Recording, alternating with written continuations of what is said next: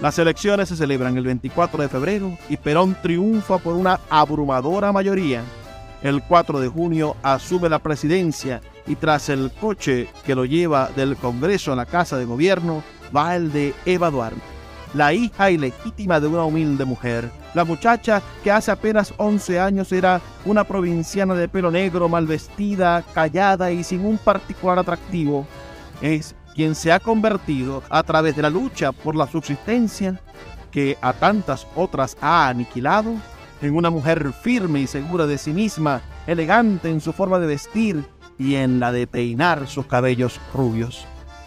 Atrás quedó su carrera de actriz mediocre y ahora es la primera dama de una de las naciones más ricas del mundo.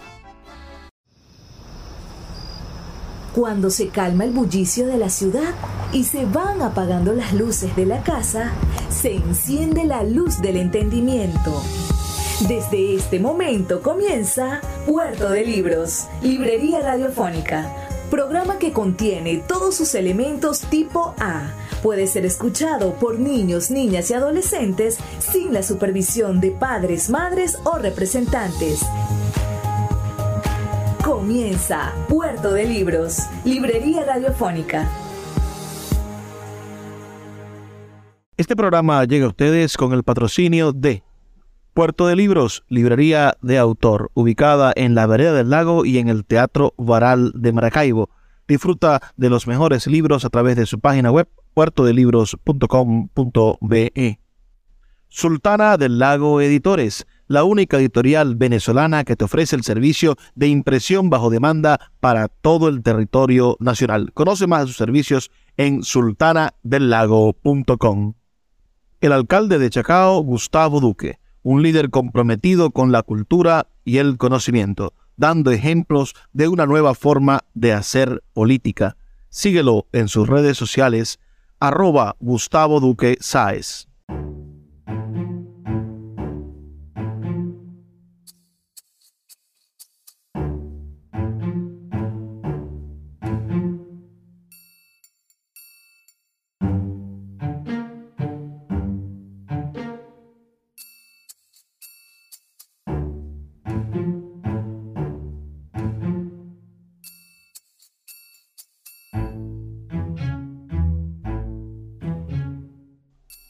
Bienvenidos a Puerto de Libros, Librería Radiofónica. Les habla Luis Peroso Cervantes, quien de lunes a viernes trae este espacio para ustedes a través de la Red Nacional de Emisoras Radio Fe y Alegría. La noche de hoy vamos a compartir con ustedes una biografía, un trabajo biográfico, una revisión de la vida de la gran político, actriz, y mujer influyente en la historia latinoamericana de la gran Eva Perón. Su vida, y aún más su muerte, pudieran haber salido de las páginas de una novela romántica, cuya heroína se eleva gracias al amor desde la humilde cuna hasta la posición de primera dama de un país para luego, ya en la cúspide, morir en plena flor de su vida. Pero la realidad no es literatura, lamentándolo mucho. Y tras la vida de un personaje existe un telón de fondo más complejo que el ideado por un novelista. La sociedad. El efímero paso de Eva Perón dejó firmemente impresos dos leyendas antinómicas, correspondientes cada una a dos sectores antagónicos en que se dividió la sociedad argentina tras la caída del peronismo.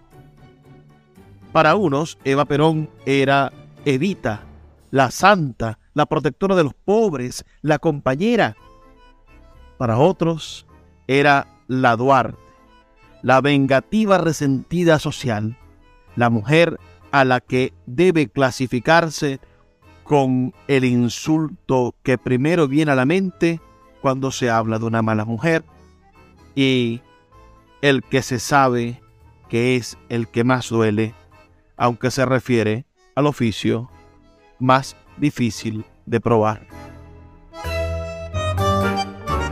Provocando la admiración o el odio, pero nunca la indiferencia, esta mujer argentina logró poseer en plena juventud el mayor poder político que jamás haya disfrutado alguna otra hispanoamericana. Sin embargo, nunca ostentó un cargo público y, para mayor asombro, no era la mujer de un dictador, sino la esposa de un presidente electo en unos comicios incuestionablemente limpios. Según su acta de nacimiento, vino al mundo en Junín el 7 de mayo del año 1922 y su nombre era el de Eva María Duarte. La única verdad que contiene este documento es el mes. Sí nació un día de mayo, pero de 1919 y en Los Toldos, un pequeño pueblo de la provincia de Buenos Aires, y su nombre era Eva María Ibarguren.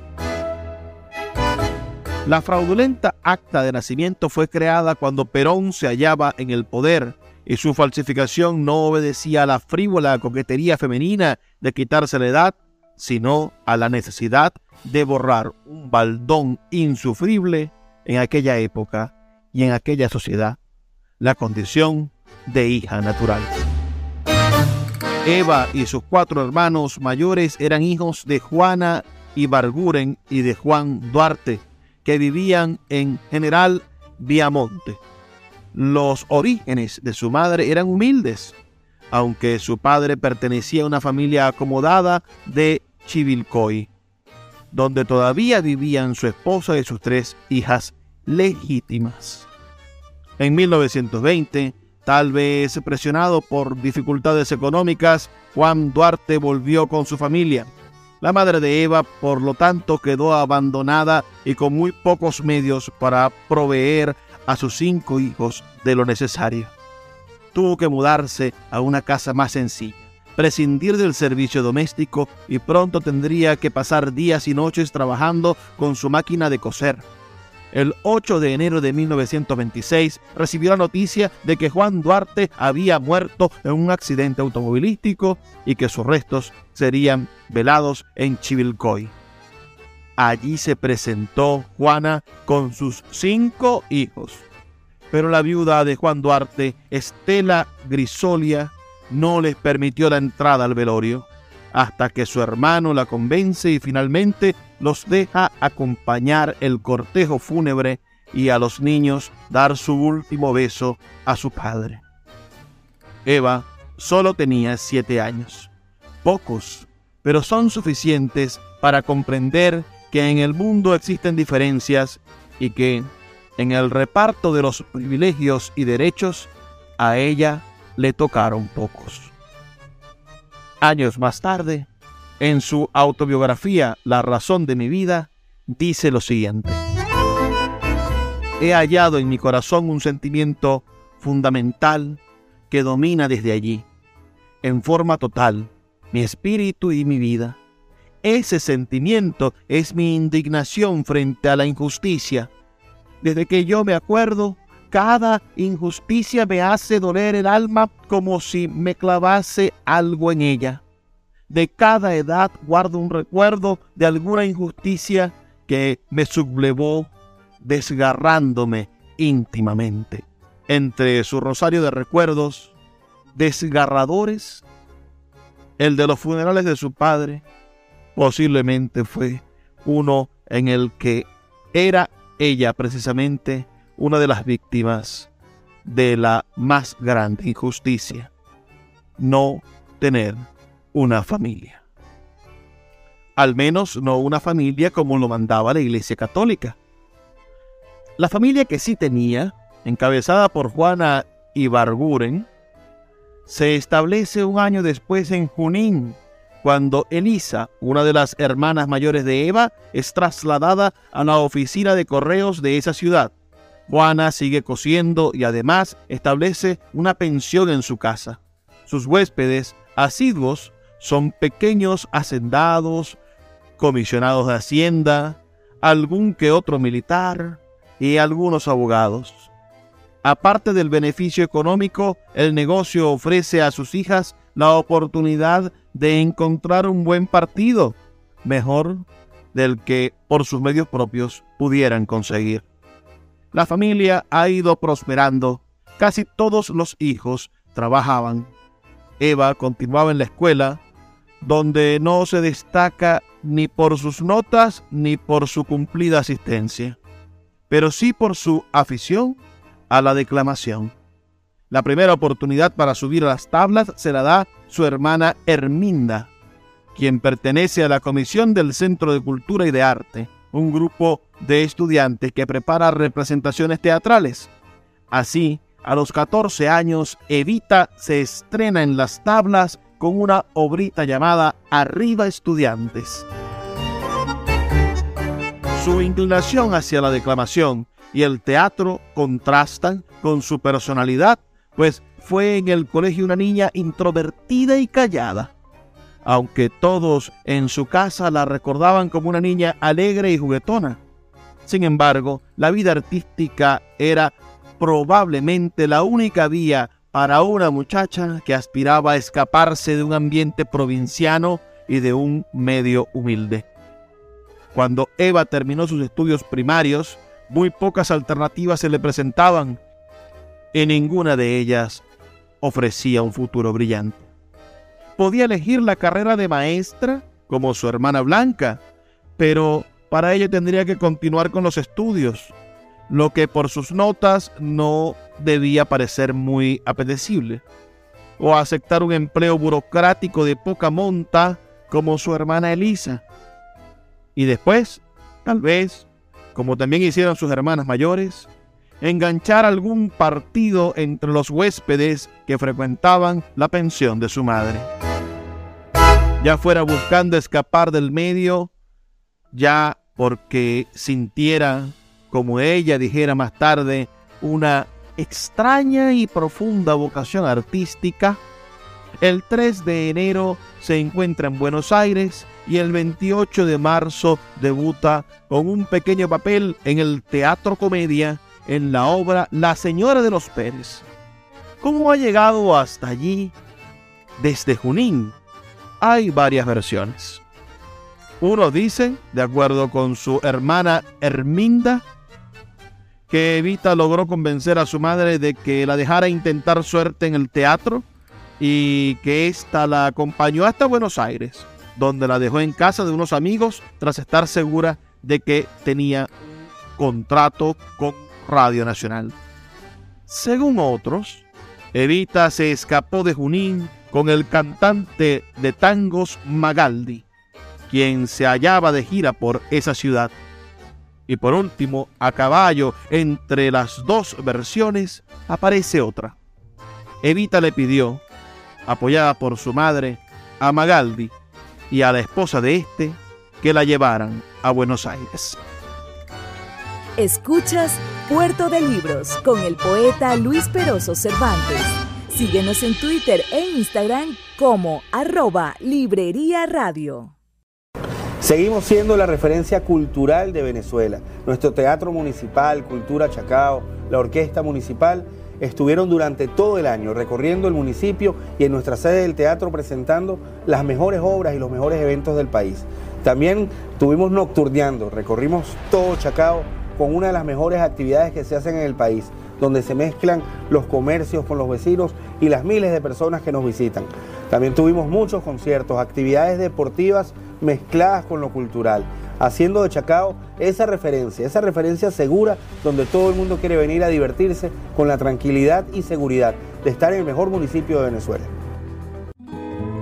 El poeta Luis Peroso Cervantes le acompaña en Puerto de Libros, Librería Radiofónica, por Radio Fe y Alegría, con todas las voces.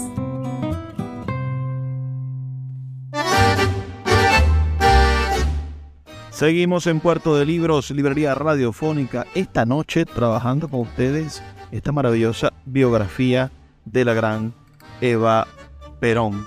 Ustedes conocían la biografía de Eva Perón, escríbanme sus comentarios al 0424 672 3597 0424 672 3597. Quedamos en el momento en el que la madre de Evita Perón le pide a Magaldi, al cantante de tango, y a su esposa que llevaran a Evita a Buenos Aires. Que es una de las teorías que se manejan de cómo llegó de Junín a Buenos Aires la jovencísima Eva Perón. Como quiera que llegara, allí se encontraba con el deseo de triunfar en el teatro los primeros años de su actividad artística no fueron exactamente los más lúcidos. Como toda principiante, los papeles que conseguía eran los de relleno y en compañías de comedias. El sueldo que percibía era ínfimo, podía sobrevivir, pero viviendo en condiciones lamentables. De vez en cuando hacía una gira por el interior, en la cual lo único garantizado era el hospedaje y la comida pues si la recaudación no era elevada, los actores de relleno se quedaban sin cobrar.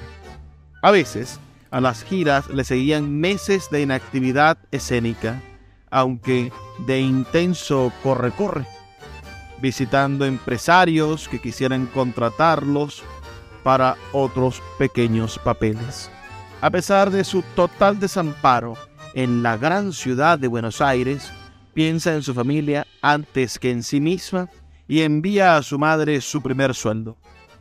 Este gesto dice mucho de los sentimientos filiales de Edita Perón. En el año 1937 es, por supuesto, un año prometedor para ella. En marzo debutará con la compañía dirigida por Armando Discépolo, uno de los mejores directores teatrales porteños de la época, en una obra de Pirandello, el Premio Nobel de Literatura, La Nueva Colonia. Aunque la obra duró pocos días en escena por falta de público, para Evita era un cambio positivo, pues salía del encasillamiento en el género chico de comedias cortas para entrar por fin en el teatro puro. En ese año, en el 37, también conoce a Emilio Kartulovich, director de Sintonía, una revista dedicada a las noticias de farándula, y gracias a este debuta en el cine y en la radio. Su pequeño papel en la película Segundos afuera está desligado hasta cierto punto de la trama principal y parece una adición de última hora. En el rodaje conoce a Quartucci, uno de los protagonistas, con quien entabla una relación poco después. Pero más importante que su debut en el cine es el debut en la radio, pues será en esta donde se convertirá más tarde en una figura de primera fila. Sus comienzos son sencillos, es la voz tras los anuncios publicitarios que aparecen en un concurso patrocinado por Sintonía, la revista de su amigo pero poco después ya es una de las actrices de una radionovela de Radio Belgrano, Oro Blanco. Para el año siguiente, su hermano Juan, que trabaja para una firma de productores de perfumería, le consigue un contrato como locutora de los anuncios de jabón radical. Pero su voz no es lo único que le permite ganarse la vida, también su figura, y trabaja como modelo de una peletería de una casa de modas y otra casa de peinados. A pesar de su constante actividad, no gana mucho y vive en un cuartito y ni siquiera sola, pues lo comparte con otras dos actrices. Pero se va haciendo conocida y aparece por primera vez en 1939 en la portada de una revista. Sintonía, por supuesto, la de su amigo. Ese mismo año el director de esa misma revista le echa una mano y a raíz del primero de mayo encabeza una compañía radioteatral de Radio Prieto. Continúa en el teatro, pero otra vez se le da la oportunidad de participar en el cine y rueda su segunda película, La carga de los valientes. De su vida y sus amores ya se empieza a encargar otra revista, la revista Antena. Los años que siguieron se parecen a los años anteriores. Actúa en pequeños papeles en el teatro y algunos en el cine, pero la carrera radial va en línea ascendente. Trabaja para Radio Argentina y para Radio Prieto. Es la primera figura femenina de un radioteatro basado en una obra de Alejandro Casona, Los Amores de Schubert. Prácticamente cada uno de sus nuevos ascensos se puede vincular fundada o infundadamente a una figura masculina. Entre los que se rumorean que tienen relaciones con Eva aparecen Enrique Lafres, productor de un programa de radio argentina para el que Eva trabaja, y Olegario Ferrando, productor de Pampa Fields. También las revistas del corazón la enlazan con algún que otro galán de moda como Pablo Raciopi. En 1942 recibe el fruto de sus esfuerzos y consigue que la compañía Jabón Radical le patrocine un programa en Radio Argentina. Para el año siguiente, tras el golpe militar del 4 de junio, el control de las estaciones de radio recae en el teniente coronel Aníbal Francisco Inver, gracias a su amistad con el jefe de policía del anterior gobierno, conoce a Inver, quien le firma el permiso para su actuación en Radio Belgrano. En esta emisora, y auspiciada por Jabón Radical, se inicia la carrera de Eva Duarte como figura estelar. Para finales del año obtiene la colaboración con José Muñoz Aspiri quien se encarga de escribirle y dirige un ciclo de radioteatro sobre mujeres célebres. Eva se va convirtiendo poco a poco en una nueva mujer. Comienza a gozar de una posición económica más desahogada que le permite alquilar un buen departamento frente al auditorio de Radio Belgrano y lucir ropa cara y elegante. Cada día es más popular y sus oyentes la llaman señorita radio. Esto es lo aparente pero en lo interno la transformación no es menor. Sin saberlo se está preparando para una carrera política con la que probablemente jamás ha soñado. Va aprendiendo el arte de la comunicación, cuida su voz y sus expresiones, se impregna del lustre de los grandes personajes históricos que encarna. Por otro lado, en su faceta de entrevistadora, va conociendo a personajes importantes que se encaminan y acercan al poder. Aunque en los primeros años de su carrera artística, en gran parte debido a las presiones económicas, Eva no participó mucho de las organizaciones de artistas, poco a poco se va asociando más a ellas. Y cuando en 1944 se conforma una comisión de actores encargada de recaudar fondos para las víctimas del terremoto de San Juan, Acaecido el 5 de enero, Eva se incorpora al grupo. A beneficio de la misma causa, el 22 de enero los artistas preparan una función en el estadio Luna Park. Eva asiste y allí se encuentra con el coronel Juan Domingo Perón, jefe de las secretarias del Ministerio de Guerra y de Trabajo y Previsión. Una vez más, las visiones de este encuentro varían. Unos dicen que Evita iba acompañada por Inver y que fue este quien le presentó el coronel. Otros dicen que Evita y una amiga no pudieron entrar a Luna Park, pero un amigo les consiguió pasar. Se encontraron con Inver y Perón y este fue quien los presentó. La primera pudiera parecer la versión más fideligna, pero ya sabemos que Evita conocía desde hacía algún tiempo a Inver sin embargo, es posible que ninguna de las dos sea verdad, pues hay quien cree que ya se conocían de antes. En una foto publicada por la revista Radiolandia, aparecen tanto Evita como Perón. Si este fue el día maravilloso de Evita, como ella calificaba el día de su primer encuentro con Perón, no lo sabremos nunca. Pero de hecho fue a partir de esa velada que la relación entre Perón y ella se inició. Pues al terminar el espectáculo, alrededor de las 2 de la mañana, partieron juntos. Pocos días después de la celebración, Perón se presenta en Radio Belgrano y consciente que le saquen fotos con la artista de radioteatro. Y ya para abril del mismo año viven juntos.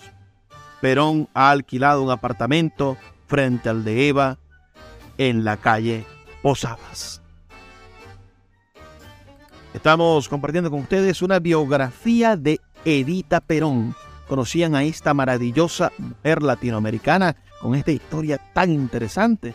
Háganme saber sus comentarios al 0424-672-3597, 0424-672-3597, o nuestras redes sociales arroba librería radio en Twitter y en Instagram. También pueden hacerlo en la caja de comentarios, dejándonos un like y suscribiéndose a nuestros canales si nos escuchas a través de las redes sociales o de nuestro canal de YouTube. Vamos a hacer una pequeña pausa de dos minutos y ya volvemos con más de Puerto de Libros, Librería Radiofónica. Aquí nadie es dueño de la verdad, nada más que Perón, y antes de apoyar a un candidato, cualquiera sea su jerarquía, le exigiremos en blanco un, cheque de lealtad a Perón, que llenaremos con su exterminio cuando no sea lo suficiente hombre como para cumplir. Escuchas Puerto de Libros con el poeta Luis Peroso Cervantes.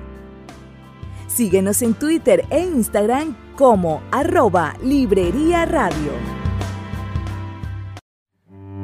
Puerto de Libros, librería de autor, la librería que estás buscando te invita a visitar sus dos sedes en el Teatro Varal de Maracaibo y en la Vereda del Lago. Dos cautivadores espacios donde podrás entrar en contacto con la literatura, con el arte, con todos los conocimientos de la humanidad a través del instrumento maravilloso que es el libro abiertos de lunes a domingo. Consulta sus redes sociales arroba puerto de libros o su página web www.puertodelibros.com.be donde encontrarás la tienda virtual más grande de libros de Venezuela. Puerto de Libros, librería de autor, la librería que estás buscando. El poeta Luis Peroso Cervantes le acompaña en Puerto de Libros, Librería Radiofónica, por Radio Fe y Alegría, con todas las voces.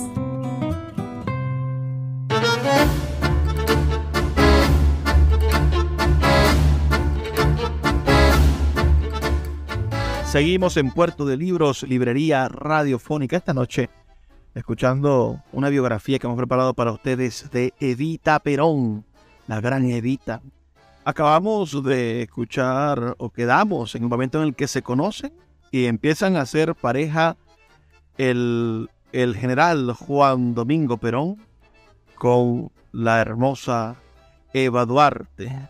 Entonces, es una situación bastante interesante.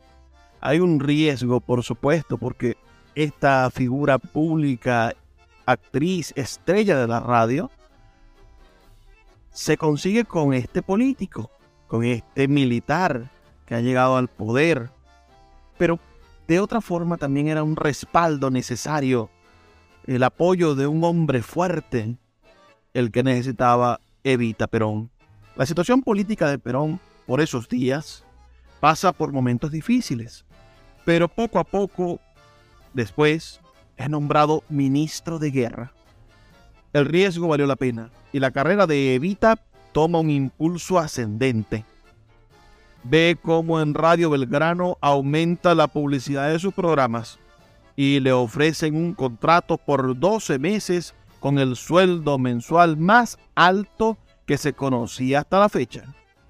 Hasta el cine le abre las puertas de par en par y los estudios San Miguel le otorgan un contrato para un papel ya asignado a otra actriz. Como es lógico, la filmación de La cabalgata del circo dio mucho de qué hablar. Entre las actrices que trabajaban en esa película figuraba Libertad Lamarque, y según rumores entre Evita y Libertad floreció una espinosa enemistad. Libertad era una de las actrices más cotizadas del cine argentino y era muy capaz de imponer algún que otro plante de divismo.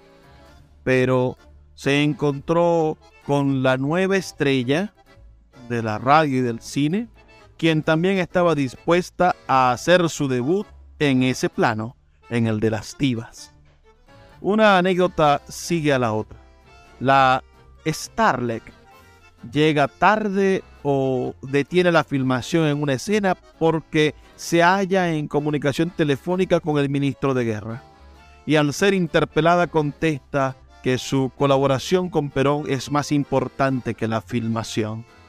Parece que la decana actriz no sufría con paciencia este tipo de comportamientos de algunas compañeras y después de dirigirle unas cuantas indirectas a Evita, la gran Libertad Lamarque le plantó un bofetón a la mujer del ministro de guerra. En Radio Belgrano, en cambio, todo marcha divinamente. Evita encarna una mujer célebre tras otra.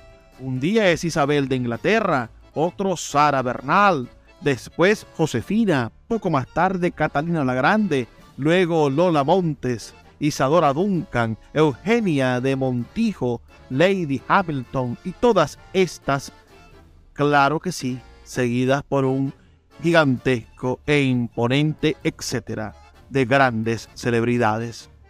Aparte de ese programa en donde se lucía cambiando de personalidad casi a diario, desde 1944 es la estrella de otros dos. Uno de ellos tiene por título Hacia un futuro mejor, de contenido propagandístico y a favor de Perón, en el cual se ensalza su labor como secretario de Trabajo y Previsión. Uno de los favorecidos con el auge de Evita es su principal escritor, Aspiri, quien se convierte el 9 de junio de 1944 en director de propaganda de la Secretaría de Información. Junto a este, Evita hace sus primeros pininos en la política cuando participan ambos en la campaña presidencial de Juan Domingo Perón. A pesar de que su interpretación en la cabalgata de circo fue bastante deslucida, recibe inmediatamente la oferta para otra película, pero no le gusta y la rechaza. Selecciona otro guion, el de La pródiga, basado en una novela de Alarcón y para la que se abroga el privilegio de elegir el director de su preferencia, Sofici. Perón acude con frecuencia a la filmación y la lleva a almorzar a pesar de que hacía poco tiempo lo habían interpelado por lo abierto de su relación. A Eva, sin embargo, la nombran presidenta de la Asociación de Actores que se acaba de conformar. No todos están de acuerdo con la labor que Perón efectúa, y principalmente en el ejército se pueden encontrar muchos de sus detractores. El 9 de octubre se le obliga a que renuncie a sus cargos, es decir, a la vicepresidencia, al Ministerio de Guerra y a la Secretaría de Trabajo y Previsión. Según se dice, fue el ascenso de un oscuro burócrata de correos y telecomunicaciones a cargo de director de esa institución la gota que derramó el vaso. El modesto empleado era amigo de Evita.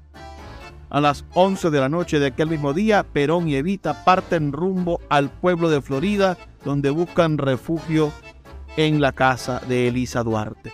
Horas antes han pasado momentos angustiosos, pues habían amenazado con asaltar su apartamento de Posadas, pero el asalto nunca se produjo.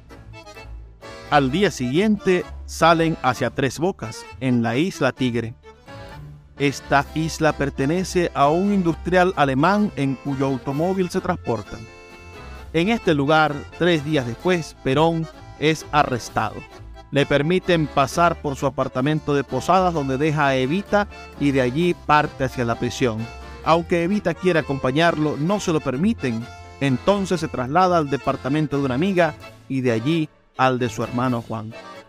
Desde la prisión, Juan Perón le escribe una carta en la que le comunica la preocupación que siente por su seguridad, por su deseo de retirarse y le propone a su viejita de mi alma matrimonio. Perón no sabe qué va a pasar en muy pocos días.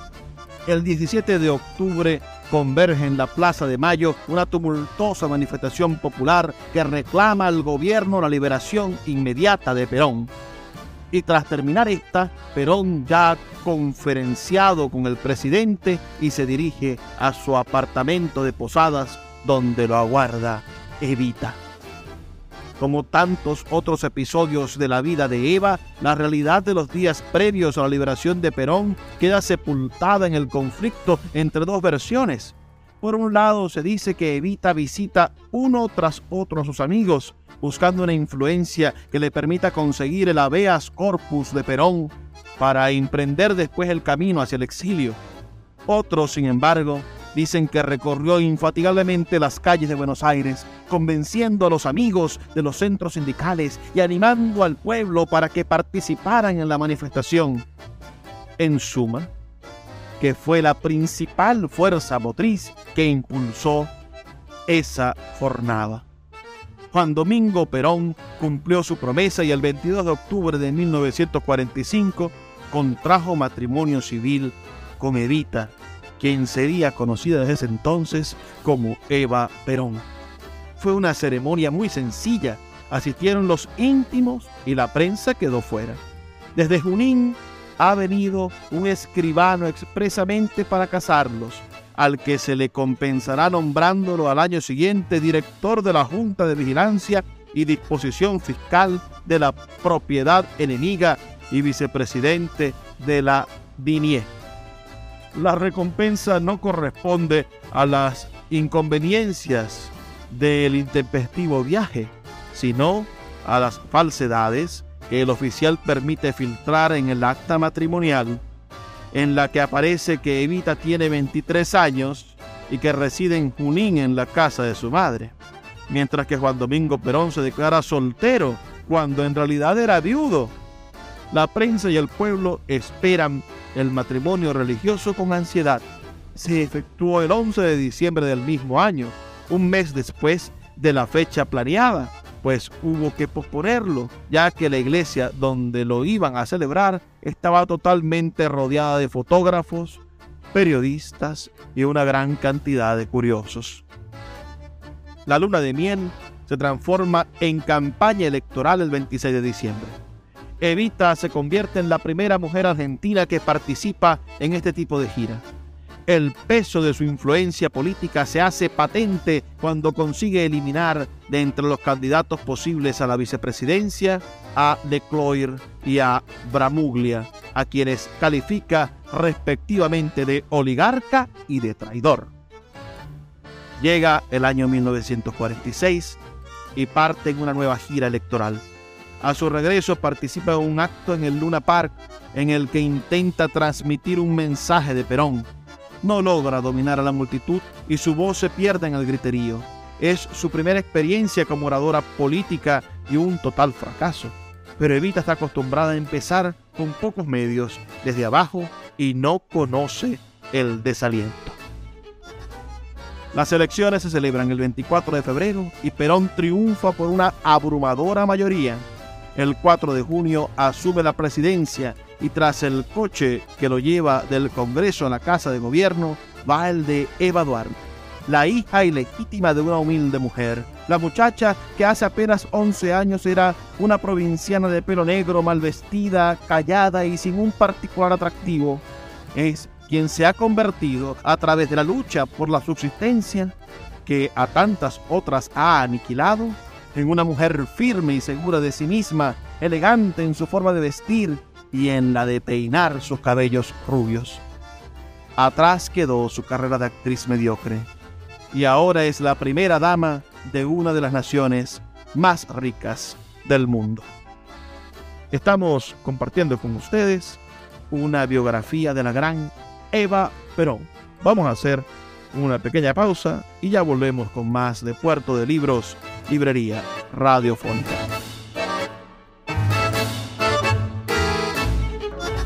Y ya estamos, nuestros ejércitos civiles de mujeres adiestradas y adoctrinadas para enseñarle e inculcarle al niño que el alma de la patria, antes que en las escuelas, lo forman las madres argentinas en la cuna, que les enseñamos a quererlo a Perón, que a bendecir los nombres propios. Siento que Perón es incomparable. Si Perón es Dios para nosotros, y lo digo con toda la voz que tengo y con todas las palabras que sé. Y cuando se me acaba la voz y las palabras, los digo de cualquier manera. Escuchas Puerto de Libros con el poeta Luis Peroso Cervantes. Síguenos en Twitter e Instagram como arroba Librería Radio.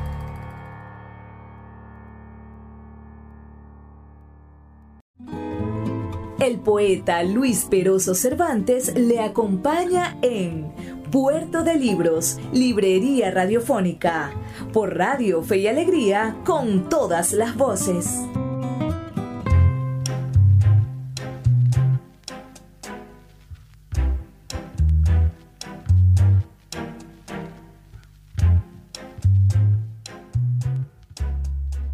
Llegamos a nuestro último segmento en esta exploración biográfica de la gran Eva Perón. En el segmento anterior, bueno, quedamos en el momento en el que se encumbra Eva Perón como la primera dama de Argentina, la esposa del presidente, que pudiera ser, por supuesto, un buen papel, una bella y joven primera dama que sabe lucir la moda como ninguna otra en la historia de Argentina. Pero Demasiados factores se conjugan para hacer de esto un imposible.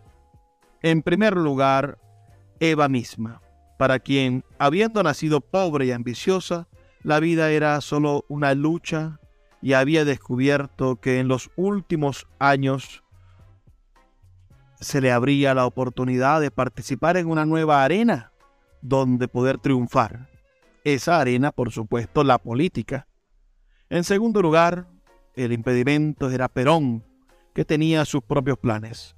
Para él, Evita es el estandarte de nuestro movimiento, e incluso llegó a declarar, Eva Perón es un producto mío, yo la preparé para que hiciera lo que hizo. Después, los miembros de las clases altas para quienes las esposas del presidente son no más que una decoración. Y esta, Eva Perón, la consideraban una advenediza, trepadora de moral dudosa, que no podía tener cabida en la sociedad, en la alta sociedad argentina. Y por último, el pueblo argentino, que veía en ella, en Eva Perón, a su protectora. A esta confusión de factores solo le falta un elemento para convertirse en una explosión, y tanto Perón como Evita no dudan en administrarlo pues su meta es la transformación de la sociedad argentina. A pocos días de la toma de la presidencia, Eva se instala en Correos y luego pasa al Ministerio del Trabajo y Previsión. Oficialmente el ministro es José María Freire, pero la verdadera administradora de ese ministerio tiene nombre de mujer. Pronto también recibe el primer zarpazo de la oligarquía, Tradicionalmente a las esposas de los presidentes de la República se las nombra presidentas de la Sociedad de Beneficencia, pero las damas que integran la asociación le informan que lamentablemente no se la puede entregar debido a su juventud. Eva ya estaba preparada para ese golpe, así que rápidamente les contesta que de ese detalle ella ya se había percatado y que por lo tanto había pensado que esa función debería recaer sobre su madre, tras el contragolpe les da el puntillazo. Y poco después la sociedad queda disuelta. Para Evita, esta institución es más que un insulto, pues ella no quiere beneficencia, sino verdadera justicia social, aunque su versión tiene tanto de generosidad irresponsable como de resentimiento y venganza. Desde su mesa de trabajo, tanto en la Casa de Gobierno como en el Ministerio de Trabajo. Recibe a diplomáticos, ministros, diputados, trabajadores y a cualquier pobre que desee pedirle algo. Desde allí ella reparte máquinas de coser, bicicletas, muñecas, pasajes de ferrocarril, camas de hospitales, libertades condicionales, becas, comida, fajo de billetes, nombramientos y todo lo que se le puede pedir. Para eso hay dinero en las arcas del gobierno y ella no tiene que rendirle cuentas a nadie ni efectuar trámites burocráticos.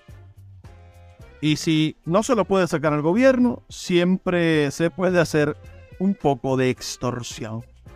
Quitarle al rico para darle al pobre es también una forma de reivindicación social. Evita intenta dar la felicidad que ella no poseyó en su infancia. Y en esta faceta tiene mucho de Rey Mago y algo de Robin Hood. Aunque todo es para los descamisados, ella hace tiempo que se viste con los grandes modistos, pero también fue pobre.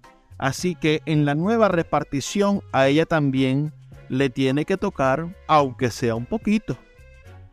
Tanto Perón como Evita comprenden que para transformar la sociedad argentina hay que concederle la voz a un sector que ha permanecido callado por demasiado tiempo.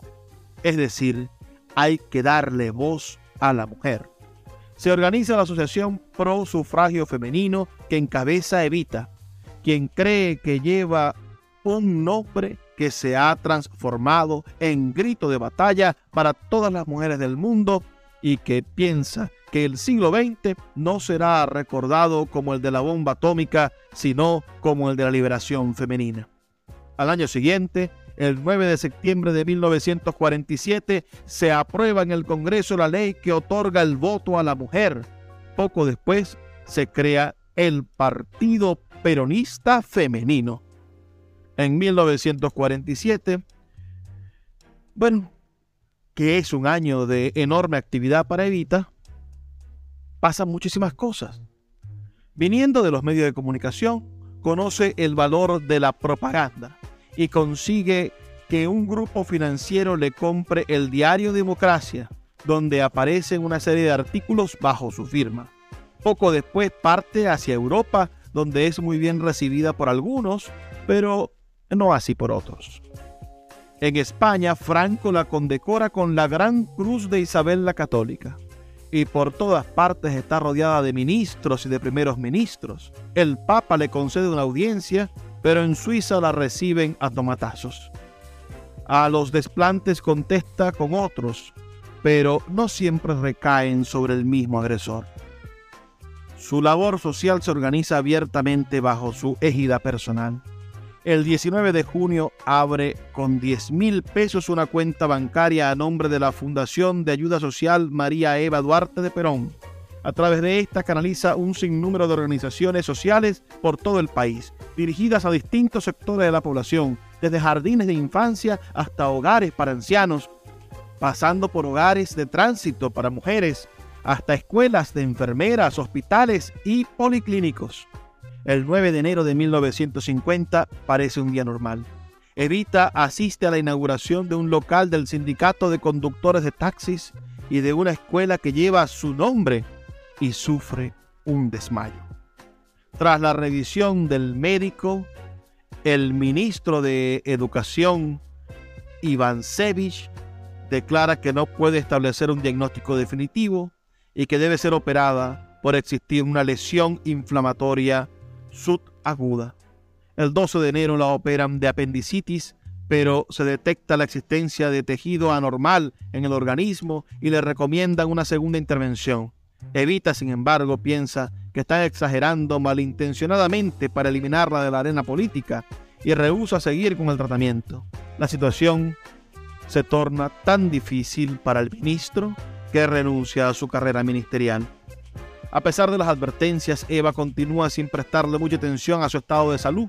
En 1951, cuando se declara una huelga ferroviaria, recorre las estaciones pidiéndole a los obreros que se reincorporen al trabajo su ascendiente sobre el pueblo es cada día más grande y el 22 de agosto del mismo año, la Central General de Trabajadores convoca a la gente a que se presenten en la avenida 9 de julio para que, con cabildo abierto del justicialismo, le pidan a Perón y a Evita que acepten la presidencia y la vicepresidencia de la República. Unas fuentes dicen que se reunieron dos millones de personas, otros que 250 mil. Ante la insistencia de los congregados, Evita se presentó y entabló un diálogo con los que le pedían que aceptara la vicepresidencia. Está nerviosa y pide tiempo para pensar. Primero cuatro días, luego hasta el día siguiente, después hasta las nueve y media de la noche, por último dos horas nada más. Pero los asistentes siguen insistiendo y entonces dice, al lado del general, haré lo que el pueblo me pida. Pocos días después, la Central General de Trabajadores pide que el 31 de agosto se declare Día del Renunciamiento. Esa fecha, Evita había declarado su irrevocable decisión de renunciar al alto honor de convertirse en vicepresidenta. Sus razones fueron principalmente políticas. El ejército no estaba dispuesto a admitirla en tal cargo. Su salud también hubiera podido ser otra razón, pues ya para el 28 de septiembre se encontraba muy enferma. Al mes siguiente se convoca una concentración en su nombre y se le condecora con la medalla peronista. Llora de la emoción, pero su estado es tan precario que asiste al acto sentada y cuando se dirige a las multitudes, su esposo la tiene que sujetar por la cintura para que no se caiga. Al día siguiente, el 18 de octubre, se declara Día de Santa Evita. Las intervenciones quirúrgicas no pueden detener el progreso del cáncer. El 2 de noviembre se encuentra en el hospital. Es el día de las elecciones presidenciales y por primera vez las mujeres argentinas pueden ejercer su derecho al voto. Se transporta una urna para que Evita vote. Dicen que cuando sacaron la urna del hospital, este estaba rodeado de mujeres rezando de rodillas que deseaban tocar la urna donde se encontraba ya el voto de Evita. A finales del año sale a la luz su autobiografía, La razón de mi vida. La enfermedad la está matando, pero su pasión política continúa. El primero de mayo de 1952 pronuncia su último discurso en público y seis días después en el Congreso le conceden el título de jefe espiritual de la nación. A fuerza de voluntad el 4 de junio recorre de pie en el auto el trayecto del Congreso a la Casa Presidencial. Juan Perón es por segunda vez presidente pero no puede presenciar su juramento porque se desmaya. Hasta el último momento se dirigía desde su lecho al pueblo argentino en uno de sus discursos más radicales dirigido a las mujeres, diciéndoles, aquí desde mi antiguo banco de trabajo, esta sinceridad mezclada con algo de cinismo provoca en las mujeres argentinas tanto la risa como el llanto. La tristeza invade la nación argentina. El 26 de julio, diez minutos después de pronunciar sus últimas palabras, Eva se va. Definitivamente muere. Se planea la construcción de un gran mausoleo que recogerá sus restos embalsamados. La preparación del cadáver tomó un año y costó 100 mil dólares. Sin embargo, el mausoleo jamás se construirá. En septiembre de 1955 se produce un levantamiento militar.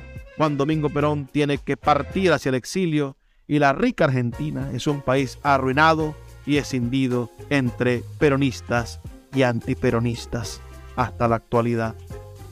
Pero Evita no necesita de mausoleos en su honor, pues su deseo se cumplió. Textualmente, todo lo que pido es que la historia recuerde que hubo al lado del general Perón una mujer que le llevó las esperanzas y las necesidades del pueblo y esa mujer se llamaba Evita. Fue un placer trabajar para ustedes. Nos escuchamos el día de mañana a través de la Red Nacional de Emisoras Radio Fe y Alegría. Habló Luis Peroso Cervantes. Por favor, sean felices, lean poesía.